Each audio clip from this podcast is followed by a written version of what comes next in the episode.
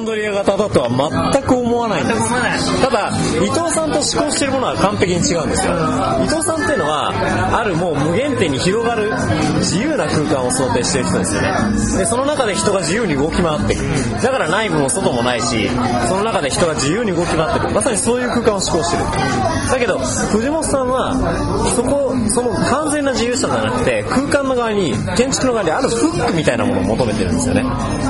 何かを起こすために。ただそれは何かを制限していくっていうことなんですよ。だから曖昧じゃないですか。フックっていうと。フックっていうと曖昧じゃないですか。いや曖昧ですけど。いやそうじゃなくてね要するに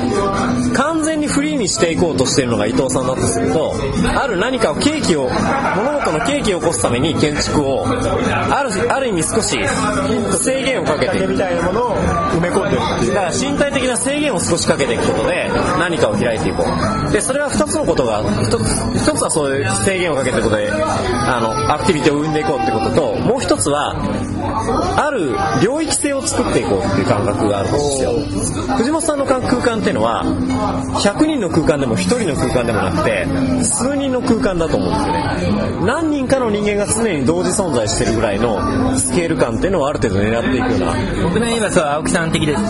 別にそのまあ空間の人ではないと思うけれど。あそうなの。あのいや僕はその計画学の文脈で言って青木淳さんの作る空間っていうのはその一人のための空間じゃなくて複数人のための空間っていうのをまあいかに作るかっていうことをまあ計画学の話をせずにまあやってると思うんですよね。正確に言うと青木さんは空間の人ではないっていうよりは正確に青木さんは時間を見てる人だと思うんですよ。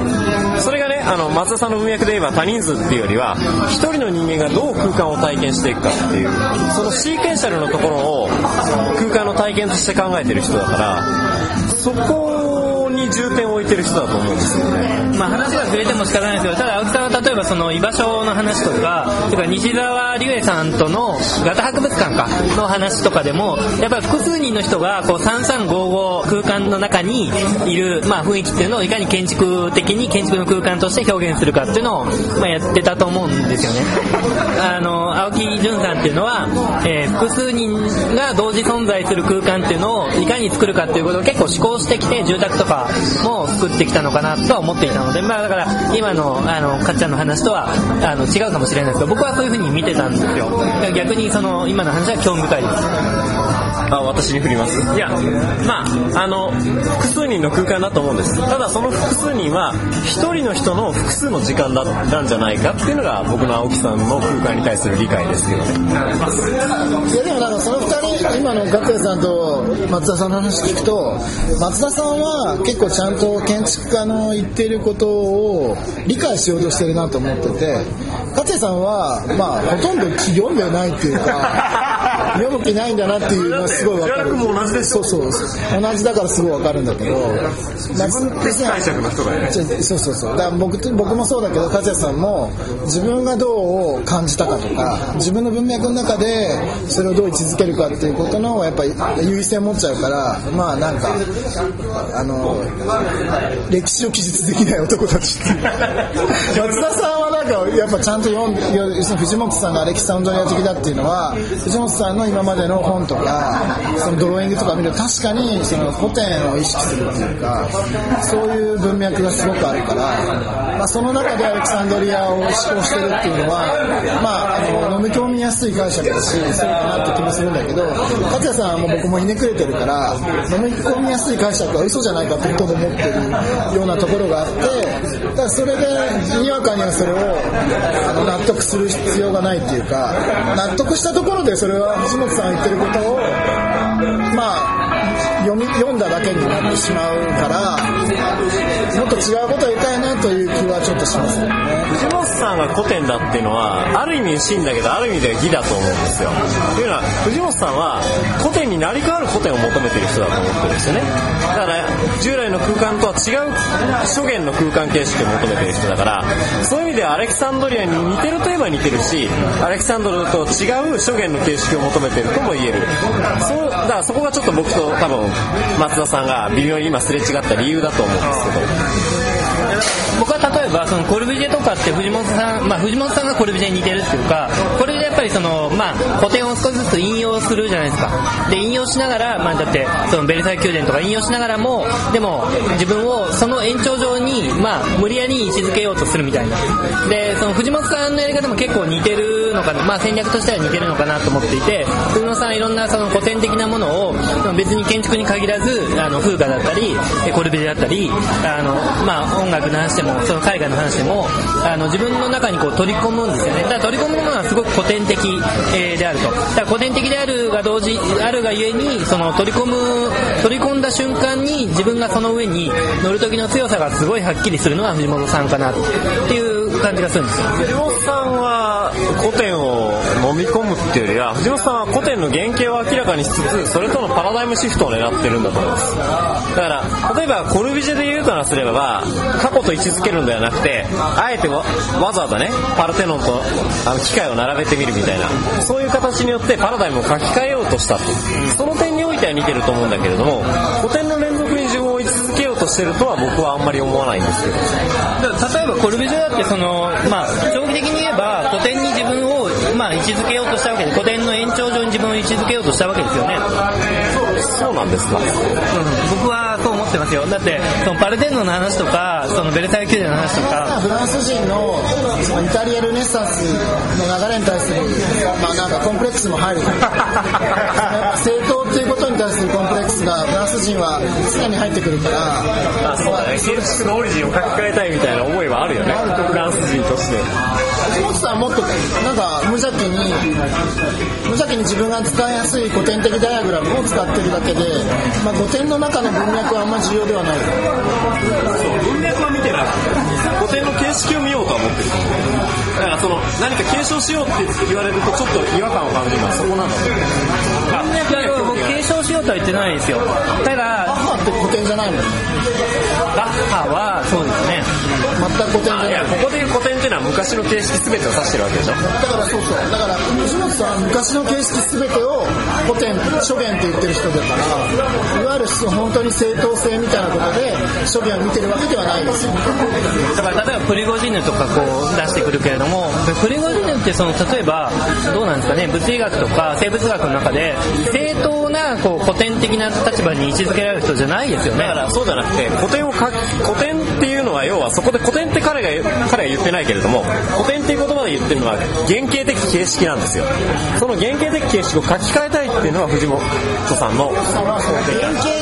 かっていう専門学的なその定義よりか原型っぽいっていうか原型感みたいなのがすごい大事でそれがすごい原型として藤本さん自身が感じられるかどうかっていうことをすごい大事にしてると今の哲平さんのは藤本さん緩いっていうことを言ってる。いや緩いじゃなくて藤本さんやっぱ自分の中でのフィルターというか感性をすごく大事にしてるなと思って原型に対する書き換えの思いがあるから近代に対してプリゴジンみたいなのをね当てていくわけですよ。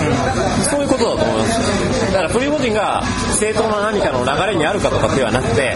むしろ新しい原型を求めてるからプリゴジンみたいな人を出していくしプリゴジンには現代性があると藤本さん自身が思ってるわけです。よインシュタインとかも出しますよね。だからそのアインシュタイン自体もニュートン的、まあ、近代的なね空間と時間のあり方を置き換えていった人じゃないですか。だから彼は取り上げるんだと思う。あなたのいいこれ MC 事情っていうのが原型っぽさを持ってるから好きなんだと思う。そういう話ですか？いや僕そうだと思うよいやいわゆる勝谷さん的な難しい解釈自体は藤本さんはそんなに必要としていない。そうかな。僕が思ってるのはね藤本さんっていうのは絶対空間っていうのを信じてない人だと思うんですよ。基本的には藤本さんの建築って関係性でできてるじゃないですか。だからある均質空間みたいな